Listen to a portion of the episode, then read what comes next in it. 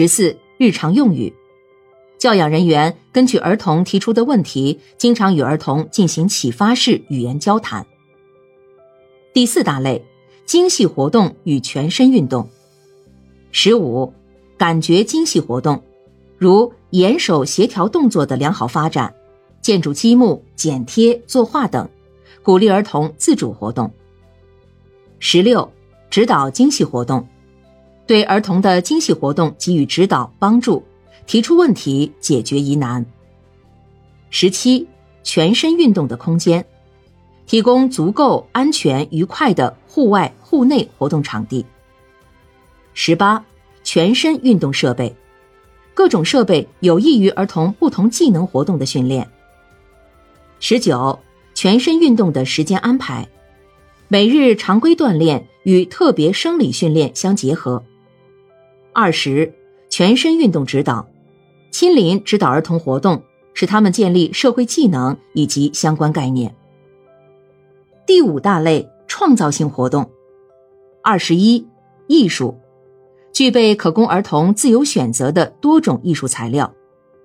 二十二，音乐活动，为音乐活动提供空间、时间条件，并让儿童自由选择。二十三，积木。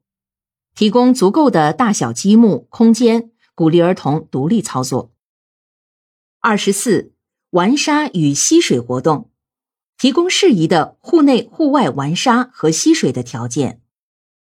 二十五，戏剧表演，组织各种戏剧表演，提供道具等。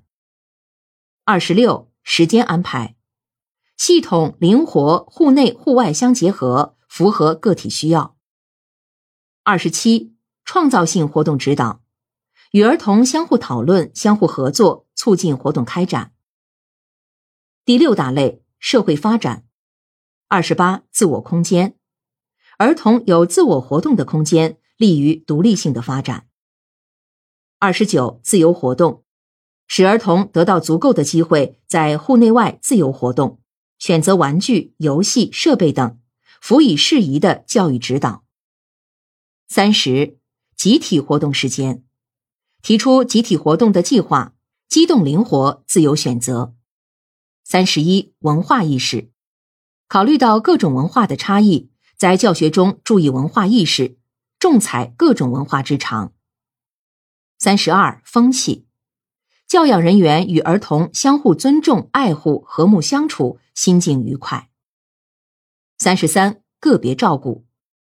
对生理、心理、情感特别的儿童提供特殊指导、咨询等服务。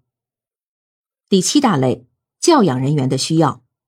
三十四，教养人员的设施是否具备与儿童活动分开的成人休息室与卫生间、储藏室？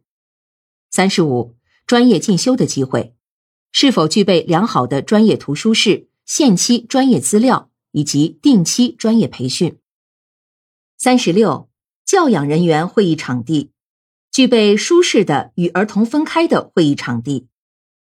三十七，为家长提供信息，教养人员与家长定期交流信息，邀请家长们参与制定、执行教学计划，提供卫生保健等信息。